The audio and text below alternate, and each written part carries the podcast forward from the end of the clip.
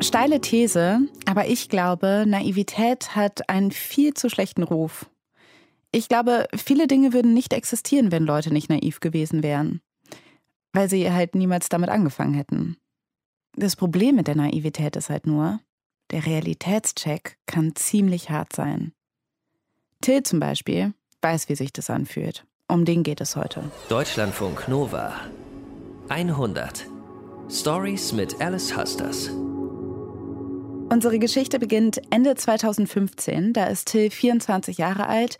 Er hat eine Ausbildung als Schiffsmechaniker gemacht und ist drei Jahre lang auf Containerschiffen durch die Welt gefahren. Aber die Hierarchie an Bord war ziemlich streng und er hat sich unwohl damit gefühlt, als Azubi dreimal so viel Geld zu verdienen wie seine Kollegen aus Pakistan oder den Philippinen. In diesem Kontext wollte er nicht mehr arbeiten und studiert jetzt im ersten Semester Energie, Gebäude und Umwelttechnik in Leipzig. Aber an Weihnachten 2015 gibt es einen kleinen Moment, der Tils Leben verändert. Theresa Steudel erzählt uns heute Tils Geschichte. Theresa, was passiert denn da?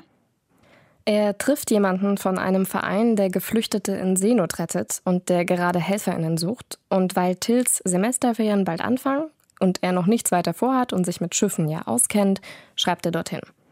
Eine ganze Weile lang passiert tatsächlich nichts. Es vergeht mehr als ein Monat, bis er endlich eine Antwort bekommt. Und da steht drin, er soll mal für zwei Wochen in die Werft kommen. Und der Verein, der heißt Sea-Watch. Es ist Ende Februar 2016, der dritte Tag seiner Semesterferien und Till fährt nach Hamburg. An den Landungsbrücken nimmt er die Fähre zur anderen Seite des Elbufers, da liegen die Werften. Und weil das ein riesiges Gelände ist, holt ihn einer der Sea-Watch-Helfer mit dem Auto ab. Das ist Frank, der ist Ingenieur. Sie fahren zehn Minuten und Frank fragt Till, weshalb er da ist. Und Till erklärt, dass er ausgebildeter Schiffsmechaniker ist und ihm gesagt wurde, er soll beim Schweißen helfen. Und dann meinte er beim Auto schon, dass es so viele Maschinenjobs gibt und ob ich da nicht einspringen könnte. Und dann meinte ich, ja, kann ich mir mal angucken auf jeden Fall. Till ist ein bisschen aufgeregt, was ihn da jetzt erwartet. Und sie melden sich am Eingang der Werft an und er betritt dieses riesige Industriegelände mit lauter Werkstätten, Gabelstaplern, die überall hin und her fahren und natürlich ganz vielen Schiffen. Sie laufen ein paar Meter und kommen an vor diesem alten, ehemaligen Forschungsschiff, das in einem Trockendock liegt und Till erstmal total klein vorkommt. Er ist ja so 300 Meter Schiffe gewohnt, aber das hier ist gerade mal so groß wie ein Einfamilienhaus. Frank und er klettern über eine Rampe an Bord und dann steht Till das erste Mal auf dem Deck und schaut sich um. Es sah alles relativ unaufgeräumt und unsortiert aus. Es war, also man hat gemerkt, dass irgendwie zehn Leute arbeiten und überall stehen Maschinen rum und überall wird halt in Ecken gepinselt, entrostet, es ist laut, es ist dreckig auf jeden Fall. Man kommt auch ins Schiff rein und überall ist eigentlich Schmutz und Arbeitsstaub. Till läuft übers Schiff und die zehn Leute wuseln herum zwischen irgendwelchen Kabeln und Werkzeugen und alle sehen ziemlich busy aus. Er stellt sich vor und er merkt schnell, dass keiner so richtig weiß, wer gerade an was arbeitet und was eigentlich noch zu tun ist. Und Till hat geglaubt, er kommt als kleines Licht bei einem professionellen Verein an und er ist erstmal überrascht von diesem Chaos. In der Küche trifft er Klaus, der ist für die Planung zuständig. Und Klaus nimmt ihn gleich mit runter in den Maschinenraum. Auch da sieht es aus wie auf dem restlichen Schiff, klein und durcheinander. Und Klaus sagt zu Till, fang halt irgendwo an. Also baut Till einfach mal alle zerlegten Teile, die er findet, wieder zusammen. Ich glaube, die haben dann relativ schnell zu mir Vertrauen gefasst, die Leute, weil sie gesehen haben. Also so, Klaus meinte dann zum Beispiel, okay, jetzt sehe ich, dass du ein richtiger Mechaniker bin, weil ich dann zum Beispiel die Abgasleitung mit ganz viel Kupferpaste eingerieben habe. Und das war dann für ihn sozusagen ein Zeichen dafür, dass ich weiß, was ich mache. und ja. Die nächsten Tage über lernt Till alle auf dem Schiff kennen. Dabei stellt er fest, dass er der einzige Schiffsmechaniker ist und sogar der einzige Berufsseefahrer. Mit den Leuten versteht er sich aber total gut und auch die Stimmung ist ganz anders als auf dem Containerschiff früher. Auch das Schiff ist anders, es ist nämlich aus den 60ern und entsprechend ausgerüstet. Und er bastelt jetzt jeden Tag im Maschinenraum herum und versucht, diese alte Technik zu verstehen. Und da habe ich auch erst wieder gemerkt, wie viel Spaß mir eigentlich mein Job gemacht hat. Und es freut mich, was ich kann und was ich weiß. Aber Theresa, wenn Till der einzige Berufsseefahrer ist, was sind denn dann die anderen? Ja, die meisten Freiwilligen gehen einfach privat gern segeln. Sea-Watch ist damals ja noch kein Jahr alt. Gegründet hat sich der Verein erst Mitte 2015. Da hat die italienische Marine aufgehört, gekentete Geflüchtete zu retten. Und jetzt kümmern sich eben NGOs um die Seenotrettung. Mit der Sea-Watch 1 war der Verein 2015 auch schon vor der griechischen Küste unterwegs. Ja, und 2015 war eben das Jahr, an dem so viele Menschen über das Mittelmeer gekommen sind. Genau. Die Fahrt von der Türkei nach Griechenland, die dauert auch gar nicht lange und die griechische Regierung lässt die Menschen meistens auch weiterreisen über die Balkanroute. Die soll 2016 aber gesperrt werden. Und deshalb flüchten immer mehr Menschen zum Beispiel von Libyen nach Malta. Die Strecke ist aber zehnmal so lang und geht übers offene Meer. Und mhm. deshalb soll jetzt ein neues Boot zur libyschen Küste fahren, nämlich die Sea-Watch 2, die Till gerade in der Werft klar macht. Ja, ich erinnere mich an die Zeit. Aber hat Till denn damals eine Ahnung von Seenotrettung und was die Sea-Watch davor hat? Nicht so wirklich. Also Till war 2015, als ganz viele Menschen nach Europa kamen, auf Reisen. Er hat die Nachrichten da kaum verfolgt und ist auch allgemein nicht so politikinteressiert. Aber es ist für ihn auch damals nicht so wichtig, wo genau das Boot jetzt hinfahren soll, weil sein Job ist es ja nur, es seefahrtauglich zu machen. Also, erstmal weil nach drei Wochen an der Werft in Hamburg fragen ihn die Planer, ob er das Schiff auch nach Malta mit runterfahren würde. Und weil Till die Arbeit am Schiff und auch das Team super findet, sagt er zu. Am 20. März 2016 legen sie ab. Nach einem guten Jahr Pause ist Till das erste Mal jetzt wieder auf See. Er sitzt viel draußen oder auf der Kommandobrücke, er hört der Maschine zu, die wie ein alter Trecker tuckert, er genießt den Wind und den Blick aufs offene Meer. Eigentlich hat er überhaupt gar keine Lust, jetzt wieder nach Deutschland zurückzugehen. Ich war auf dem Schiff und ich habe mich total wohl gefühlt, irgendwie mit dem Schiff rauszufahren und habe mich mit dem Kapitän unterhalten auf der Brücke und habe dann mitgekriegt oder ich wurde, glaube ich, sogar gefragt, wie es bei mir aussieht dieses Jahr und habe dann mitbekommen, okay, es gibt noch relativ viele unbesetzte Missionen quasi, die immer für zwei Wochen geplant sind, wo es keine Maschinisten gab. Till schläft noch eine Nacht drüber aber eigentlich ist ihm klar, er hat da Bock drauf. Also sagt er am nächsten Morgen auch zum Planer, hey, ich nehme mir ein Urlaubssemester, ich bin dabei. Und dann hat er mich gefragt, ob ich mir auch vorstellen könnte, als erster Maschinist zu fahren. Also das heißt, dass ich quasi die Verantwortung für die Maschine übernehme und darauf habe ich ja gesagt und meinte, dass ich das kann. Till schreibt sich für alle noch offenen Missionen als erster Maschinist ein, das sind fünf Stück. Und während dieser Überfahrt beginnt er sich wieder wie ein richtiger Seefahrer zu fühlen. Und als sie ein paar Tage später bei ein paar Weinflaschen sitzen und eine der Schweißerinnen sagt, sie hat Tätowiernadeln dabei, da möchte Till dieses Gefühl auch festhalten. Ich wollte schon immer eigentlich einen gekreuzten Anker auf meiner Hand haben. Das ist nämlich ein traditionelles Seefahrer-Tattoo, das steht für den Rang des Bootsmanns. Als das ist Till auch früher auf den Containerschiffen gefahren. Und dachte mir halt einfach, okay, wo ist ein besserer Moment, als auf dem Schiff jetzt irgendwie mir dieses Tattoo stechen zu lassen und dann haben wir nach einer Flasche Wein irgendwie die zweite Flasche Wein aufgemacht und haben angefangen, dieses Tattoo zu stechen. Und zwar zwischen Daumen und Zeigefinger an der linken Hand. Sie sticht ihm zwei gestrichelte Anker, so groß wie ein Ei, am Anfang macht sie das noch ganz präzise, aber dann machen sie noch eine Flasche Wein auf und am Ende sind die Striche auf Tills Haut eigentlich nur noch Punkte bzw. so krakelige Striche. Aber Till liebt das Tattoo total und das liegt nicht nur an dem Wein an dem Abend.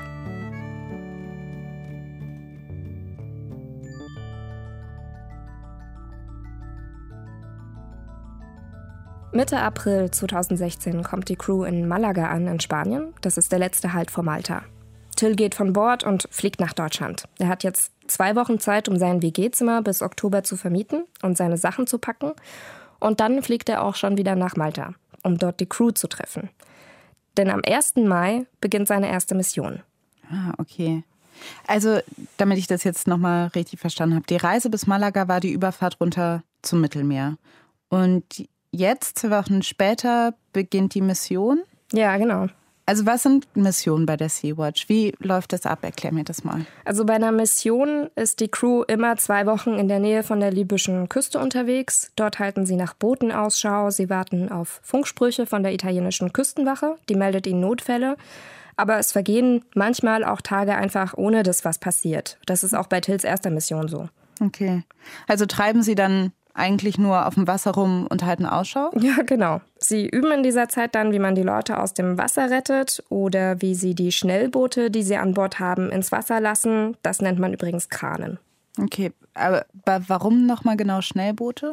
Also die Geflüchteten werden von den Schleusern ja in Boote gesetzt mit einem Funkgerät und ein bisschen Benzin und dann mhm. werden sie einfach losgeschickt. Und die Sea-Watch 2 kann aber nicht so nah an diese Boote ranfahren, wegen der Schiffsschrauben und wegen der Wellen. Das ist gefährlich. Und stattdessen hat die Crew deshalb zwei kleine Schnellboote, die heißen übrigens auch Raftingboote. Da sitzen jeweils zwei Crewmitglieder drin und die fahren dann zu den Booten der Geflüchteten heran, bringen den Rettungswesten und beruhigen die Leute auch einfach. Und wenn dann diese vier Menschen rausfahren zu den Geflüchteten, was macht dann derweil der Rest der Crew? Die warten einen guten Kilometer weiter weg und funken in der Zeit Schiffe an, weil die Sea-Watch 2 selber nimmt keine Leute auf. Dafür ist das Schiff hier zu klein. Und deshalb brauchen die die Unterstützung von Militär- oder Containerschiffen, die die Geflüchteten dann eben nach Europa bringen. Die müssen bei der Seenotrettung auch kommen. Das ist im internationalen Seerecht so festgelegt. Aber bis die eintreffen, dauert es halt manchmal einfach mehrere Stunden. Ah, okay. Also wenn die umliegenden Schiffe ein Signal von der Sea-Watch bekommen, dann müssen sie helfen. Genau. Also sie ja. müssen kommen, ja? Okay. Ja. Aber bisher läuft die Mission ja relativ ruhig, oder? Ja, aber das ändert sich schnell, weil schon beim zweiten Einsatz sitzt Till dann selber im Schnellboot. Oh. Er kommt den Geflüchteten da auch zum ersten Mal nahe. Er sieht zum ersten Mal ihre Gesichter. Und an Bord ist auch ein dreijähriges bewusstloses Kind mit hohem Fieber und die Crew muss sogar einen Helikopter rufen, damit das so schnell wie möglich in ein Krankenhaus kommt. An dem Abend ist Till auch ganz schön durch den Wind. Also er spielt die Rettung immer wieder im Kopf durch, wie voll das Boot war, wie es nach Benzin und Urin gestunken hat und wie lange es gedauert hat, bis das Kind in Sicherheit war. Hm. Er musste an das Baby seiner Schwester denken, sein Neffe, der ist erst ein paar Tage alt und wie das wäre, wenn der auf so einem Boot sitzen würde. In den nächsten Tagen bekommt die Crew dann täglich Notrufe oder entdeckt selber Boote. So ist es auch an diesem einen Morgen. Da sehen sie ein paar hundert Meter weiter ein Schlauchboot mit mehr als 100 Leuten. Sie bereiten sich auf das Übliche vor, sichern und Hilfe anfunken aber dann funkt die Küstenwache, dass in einer Stunde Entfernung ein Holzboot gekentert ist mit 300 Menschen, die jetzt in Lebensgefahr sind. Die Crew muss jetzt also schnell handeln. Zwei der Mitglieder fahren mit einem Schnellboot sofort los. Der Rest bringt mit dem zweiten Schnellboot die eben gefundenen Menschen ausnahmsweise doch an Bord der Sea-Watch 2, anstatt wie sonst mit ihnen auf Hilfe zu warten. Das macht die Crew, damit sie zu dem gekenterten Holzboot fahren kann. An Bord ist es jetzt ziemlich eng. Überall sitzen und liegen Menschen und viele sind so müde, dass sie einfach mitten auf dem Deck einschlafen. Till, der zündet sich erstmal eine Zigarette an und geht zur Kommandobrücke. Dann bin ich halt irgendwann auf die Brücke gekommen und habe halt den Funkenspruch gehört von unserem Schnellboot, dass eigentlich nur noch Leichen im Wasser sind. Und wir waren dann in dieser Zeit, haben wir schon gesehen, okay, da sind drei riesige Militärschiffe und ein Helikopter, der über da herumschwirrt. Ein Teil der Crew fährt jetzt immer wieder raus, um die Leichen zu bergen. Und Till, der bleibt aber an Bord. Er verteilt Essen und Trinken an die Leute auf dem Schiff und er unterhält sich ein bisschen. Einige zeigen ihm Folternarben, viele haben Verbrennungen an den Beinen von diesem Gemisch aus Diesel und Salzwasser, das sich in den Schlauchbooten sammelt. Und nach ein paar Stunden bekommt er dann das Okay von einem der Militärschiffe, dass er jetzt die ersten Geflüchteten, die bei ihm sind, an Bord bringen kann. Und dann bin ich halt ins Stellboot gegangen und hatte die ersten zehn Leute an Bord und bin zu diesem Marineschiff rübergefahren und habe gesehen, wie irgendwie 30, 40 Meter weiter ein Fischernetz mit Leichen aus unserem Raftingboot, wo halt wir normalerweise Rettungswesten mit transportieren, also ein Netz mit Leichen daraus gekrant wurde. Till reagiert sofort und dreht mit seinem Schnellboot um er hat Frauen und Kinder mit an Bord und er will ihnen diesen Anblick ersparen. Ja, und sich natürlich auch. Einfach ein extrem komischer Anblick ist, so wahrzunehmen. Also, dass da Menschenleichen einfach wie Fische aus dem Meer gezogen werden, war ein sehr, sehr krasses Bild. Dieses Bild lässt Till auch nicht los. In der Nacht träumt er davon, wie einer seiner Kollegen in dem Raftingboot steht und mit einem Besen Blut aus dem Boot wischt. Die übrigen Missionen fährt er trotzdem. Und auch wenn er nicht mehr so viele Leichen auf einmal sieht, gibt es viele andere Momente, die ihn ziemlich mitnehmen. Till sagt, er kann sich häufig gar nicht mehr daran erinnern, was genau bei welchem Einsatz eigentlich passiert ist. Er hat nur noch einzelne Bilder im Kopf. Das Gefühl, immer erschöpft zu sein und diese Verantwortung. Einerseits als leitender Mechaniker, weil Till sich mit dem Schiff am besten auskennt und wer Fragen hat, der kommt zu ihm. Andererseits halt auch aufgrund der Entscheidungen, die die Crew da fällen muss. Welches Boot retten wir zuerst? Was passiert, wenn Panik entsteht? Das ist ein riesiger Druck, der da auf allen lastet. Und jeden Abend fällt Till todmüde ins Bett. Wenn er zwischen den Missionen für zwei Wochen zu Hause ist, dann schläft er viel, er zockt und er trinkt ordentlich Alkohol. In Deutschland fühlt er sich wie in einer Plastikwelt. Theresa, das, was Tilda erlebt, ist wahnsinnig hart. Mhm. Und vor allen Dingen, und das wundert mich, weil er ja auch vorher sich überhaupt gar kein Bild davon gemacht hat, was ihm da auf dem Mittelmeer erwartet. War Till nicht irgendwie eben ganz schön naiv? Ja, vielleicht. Aber wenn, dann kann man das eben von allen Beteiligten sagen. Weil das, was im Sommer 2016 passiert, darauf war keiner vorbereitet. Mhm. Also kurz zum Verständnis, die Balkanroute, die ist jetzt zu. Im Juli allein kommen deshalb 18.000 Menschen übers Mittelmeer nach Europa laut Sea-Watch. Die Crew, die hat oft zehn Boote auf einmal zu versorgen. Und die Sprecherin hat mir gesagt, dass Sea-Watch die Situation zwar nicht unterschätzt hat, aber dass sie halt die Ausmaße nie vorhersehen können. Und die Ressourcen der NGOs, die waren auch immer schon zu knapp. Ja, verstehe. Also so wie Till geht es ja wahrscheinlich vielen, die auf der Sea-Watch sind, ne? dass die irgendwie mhm. mit diesen Erlebnissen zu kämpfen haben. Inwiefern kümmert sich die Sea-Watch denn dann um ihre Teammitglieder? Also heute können Freiwillige laut Sea-Watch jederzeit mit erfahrenen Mitgliedern oder mit Therapeuten sprechen. Damals setzt sich die Crew vor und nach jeder Mission zusammen und spricht mit einem Pfarrer, der normalerweise Feuerwehrmänner und Polizisten betreut. Ah, krass. Also das hört sich jetzt irgendwie nach zu wenig an, oder? Oder hilft das? Es hilft ein bisschen. Und hätte man Till damals gefragt, dann hätte er wahrscheinlich auch gesagt, ich brauche gar nicht mehr. Er arbeitet nämlich so viel, dass er das alles ziemlich gut verdrängen kann. Das ändert sich auch gar nicht so sehr, als Till seine letzte Mission beendet und im Herbst wieder mit der Uni anfängt. Er muss jetzt für seine Mathe- und Physikprüfungen pauken und arbeitet gleichzeitig aber als stellvertretender technischer Leiter von zu Hause aus weiter für die Sea-Watch. Dieses Mal immerhin gegen Bezahlung und nicht nur als Freiwilliger. Er plant, was auf den Schiffen gewartet werden muss und von wem, und er ist Ansprechpartner für die Maschinisten. Aber er merkt, er ist einfach total ausgelaugt, hat aber gleichzeitig ein schlechtes Gewissen, weil die anderen vier Techniker ja genauso fertig sind wie er. Wenn jetzt alle eine Pause machen, wer kümmert sich denn dann darum, dass das Schiff auf Mission geht?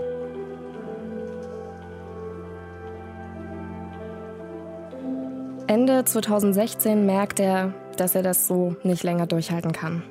Und er lässt seinen Vertrag auslaufen. Nur das Problem ist, er hat jetzt auch Zeit darüber nachzudenken, was da eigentlich passiert ist. Die Albträume kommen jetzt wieder häufiger. Er ist gereizt und er kommt immer wieder in Situationen, wo ihn die Zeit auf dem Schiff einholt. Zum Beispiel, wenn ihn irgendwelche Leute auf einer Party drauf ansprechen und sagen, hey cool, du warst bei der Sea-Watch, erzähl doch mal. Ich glaube, das haben oft Menschen gar nicht so auf dem Schirm, wenn sie dann nach sowas fragen. Auch wenn sie nur fragen, ey, ich habe gehört, du bist bei Sea-Watch oder wie war es, dass dadurch natürlich gleich so ein Strudel anfängt. Also auch wenn man vorher überhaupt nicht dran gedacht hat, denkt man dann automatisch an gewisse Situationen oder an gewisse Sachen. Till will solchen Gesprächen aus dem Weg gehen und geht irgendwann einfach gar nicht mehr auf Partys. Aber die Probleme anderer und seine eigenen, die kommen ihm weiterhin total banal vor. Er hat das Gefühl, mit seinem westlichen Lebensstil, mit dem, was er besitzt, wie er lebt, ist er mit dafür verantwortlich, dass Menschen vom afrikanischen Kontinent flüchten müssen. Er schafft es auch gar nicht mehr, mal an was anderes zu denken, wegzugehen, zu lachen. Solche Momente nerven ihn sogar, weil er sich dann denkt, wir haben dieses Glück und diesen Frieden hier gar nicht verdient. Das geht so weit, dass ihm seine damalige Freundin irgendwann sagt, du musst mit irgendjemandem mal darüber sprechen. Sie weiß selber, wie es nach einem Einsatz einem so gehen kann, weil die beiden haben sich auf einer Mission kennengelernt, aber diese depressive Stimmung macht ihr Sorge. Till wiederum denkt sich erstmal, sind meine Probleme jetzt so wichtig, dass ich eine Therapie brauche? Aber er kümmert sich trotzdem um einen Platz, weil auch er merkt, dass das nicht so weitergehen kann. Im Frühling 2017 hat er dann seinen ersten Kennenlerntermin bei einer Psychologin. Die Praxis, die ist in einem der alten Gründerzeithäuser in Leipzig. Also in den ersten Minuten, wo ich da angekommen bin, dachte ich mir erstmal, okay, wo bin ich? So, es war so ein Raum mit sehr viel äh, Blumenbildern und alles so sehr weiblich, würde ich sagen. Ist das jetzt hier für mich das Richtige? So, also ich stehe nicht so auf so Blumenbilder und so. Die Praxis, die ist überhaupt nicht Tills Welt. In dem Behandlungsraum setzt er sich in einen der gelben Stoffsessel. Vor ihm stehen auch Blumen auf einem Tisch. Und ihm gegenüber sitzt jetzt diese sehr junge, blonde, kleine Frau mit Brille. Also es hat mich da erstmal so ein bisschen komisch gefühlt, aber habe dann halt relativ schnell gemerkt im Gespräch, dass ich mich gut öffnen kann und dass sie auch gute Fragen stellt. Ab jetzt sitzt er jede Woche in diesem gelben Stoffsessel und erzählt von dem Druck und von der Plastikwelt in Deutschland. Jedes Mal fragt ihn die Psychologin, warum er eine Entscheidung wie gefällt hat und wie er sich eigentlich danach gefühlt hat. Und mit jeder Antwort, die er gibt, merkt Till, eigentlich hast du ein Problem damit, deine eigenen Bedürfnisse wahrzunehmen. Du schaffst es nicht, dich zu distanzieren. Und er versteht noch was, nicht was er erlebt hat nach dem zu schaffen, sondern wie es ihn jetzt in der Gegenwart noch festhält. Sie sprechen viel über die Entscheidungen, die er auf dem Schiff treffen musste und diese krasse Verantwortung, die damit einhergeht. Also zum Beispiel, ob man jetzt schwangere Frauen, die im Boot sitzen, jetzt direkt rausnimmt oder ob die es noch aushalten können, vier weitere Stunden in diesem Schlauchboot zu sitzen, bis ein größeres Schiff kommt und die betreut. Und da halt auch manchmal eine Härte zu haben gegenüber den Menschen, denen man gerade eigentlich helfen muss oder will, darüber reden zu können, jemanden zu haben, der zuhört und fragt und nicht eine Meinung dazu gibt. Till geht ein halbes Jahr lang zu dieser Therapeutin. In der Zeit lernt er, sich von der Sea-Watch zu distanzieren und er schafft es auch wieder Spaß zu haben. Er geht häufig bouldern, er malt, er geht wieder mit seinen Mitbewohnern weg. Aber eines fällt der Psychologin auf. Nach all der Zeit spricht er immer noch nicht von der Sea-Watch und ich, sondern von wir.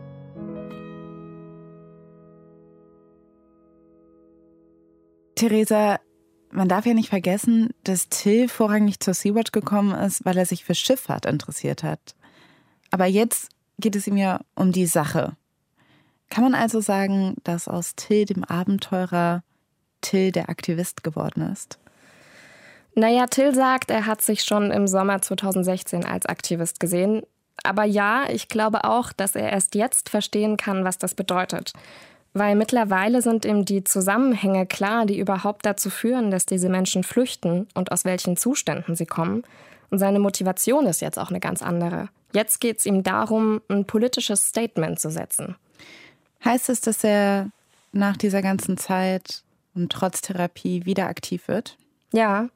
Als der Verein Ende 2017 fragt, wer helfen kann, die Sea-Watch 3 klarzumachen, da fährt Till für einen Monat in die Werft nach Malta. Als er ankommt, merkt er, dass nicht nur er sich verändert hat, sondern auch der Verein. Hm. Da gibt es jetzt nicht mehr 20 Baustellen gleichzeitig auf dem Schiff. Das ist kein Haufen Hobbysegler mehr, sondern es hat jeder seine Aufgabe. Und es sind auch viel mehr Menschen dabei, die jetzt Berufsseefahrer sind oder auch schon selber einige Missionen gefahren haben. Macht Till denn dann nur die Arbeit in der Werft oder geht er auch tatsächlich wieder zurück aufs Mittelmeer auf Mission? Ja, aber nur dreimal innerhalb von drei Jahren. Und auch nicht mehr als Maschinist, sondern immer nur als normales Crewmitglied. Also hat er dann weniger Verantwortung. Genau. Hm. Bis zum Januar 2020. Da bekommt er eine Mail. Für die Louise Michel wird eine Besatzung gesucht. Das ist das Schiff, das Banksy dieses Jahr einer Aktivistin von Sea-Watch geschenkt hat. Banksy, der Street Artist. Genau. Till, der findet die Aktion ziemlich cool und der will mitmachen. Irgendwann wird er aber dann gefragt, ob er auch leitender Maschinist sein kann. Er überlegt ein paar Tage und dann sagt er zu. Till bereitet alles vor. Er packt seine Sachen und er sagt seinen Dozenten Bescheid, dass er seine Bachelorarbeit erst im Herbst schreiben wird. Und die zwei Wochen bevor ich dann wirklich aufs Schiff gegangen bin, hat es bei mir dann nochmal so angefangen, dass so ein gewisse, okay, pff, übernehme ich mich dir gerade nicht schon wieder ein bisschen. Im Mai fährt er nach Camaret in Frankreich. Da liegt die Louise Michel derzeit noch im Hafen. Die letzten Werftarbeiten, die laufen gerade. Und am Anfang ist er noch ziemlich aufgeregt. Man hat dann irgendwie am ersten, zweiten Tag gesehen, irgendwie, wie gut im Zustand ist und es alles sehr, sehr überschaubar ist und es halt kein riesen Maschinenraum ist. Und habe dann sehr schnell gemerkt, dass ich mir das auch zutraue und habe mich sehr, sehr schnell eigentlich wohl und gut gefühlt in der Maschine.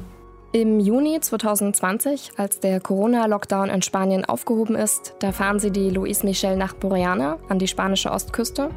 Von dort aus wollen sie in ein paar Wochen starten.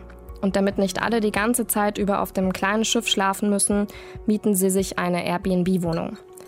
An einem Mittag sitzen er und die anderen vier Projektverantwortlichen zusammen an einem großen Holztisch im Wohnzimmer. Sie haben gerade Nudeln gekocht, auf dem Tisch steht noch das Geschirr und sie schauen auf die Schiffspläne, auf Crewlisten und besprechen, wie die Einsätze laufen sollen und was ab Herbst eigentlich mit der Louise Michel passiert. Und dieses Mal will Till als leitender Maschinist auf sich aufpassen. In dem Moment habe ich auch ausgesprochen und gesagt, jo, ich bin flexibel und ich bin jetzt noch hier und ich fahre die erste Mission mit und ich bleibe auch noch einen Monat länger oder zwei Monate länger.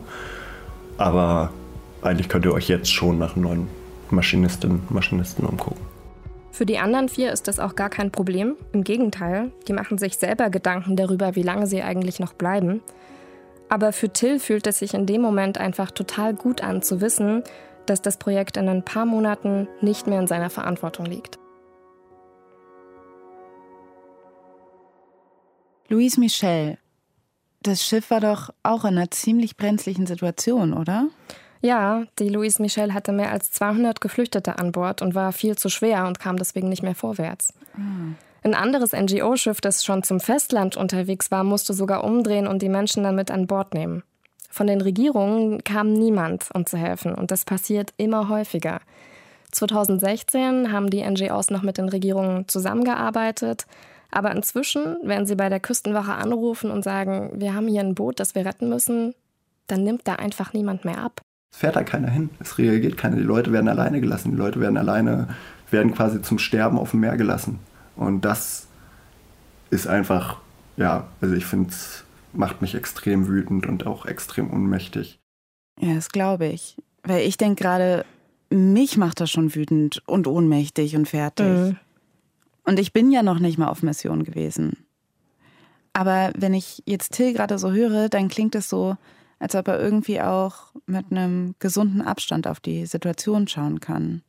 Also stimmt es, hat er einen besseren Umgang damit gefunden, diese Mission zu verarbeiten? Also es gibt auch jetzt immer noch Momente, wo ihn so eine riesige Trauer überkommt und er auch einfach losweinen muss. Mhm. Aber inzwischen ist das eben nur noch Trauer und keine Schuld mehr mittlerweile sehe ich auf gewisse Sachen wie auf dem Film irgendwie. Und das habe ich damals auch schon getan. Aber jetzt sehe ich das, jetzt kann ich das ganz anders für mich bewerten. Ich weiß, dass ich dabei war, aber ich mache mir zum Beispiel keine Gedanken darüber, okay, was hätte ich anders, was hätte ich besser machen können. Till hat gelernt, wie er Distanz schafft und dass er das auch muss, um weiter rausfahren zu können. Aber es ist nicht etwa so, als hätte er große Lust darauf, auf Mission zu gehen. Wenn er könnte, dann würde er aufhören. Wenn sich da jemand findet, der ihm den Job abnimmt, dann ist er da froh drüber. Aber da ist eben keiner. Es hilft keiner. Und deshalb sieht Till auch keine andere Möglichkeit, als immer wieder selber loszufahren. Er kann jetzt nicht mehr wegsehen. Er weiß, dass sich da was ändern muss und dass er eben was kann, was hilft. Tills Geschichte erklärt für mich dieses typische Dilemma von Activist Burnout.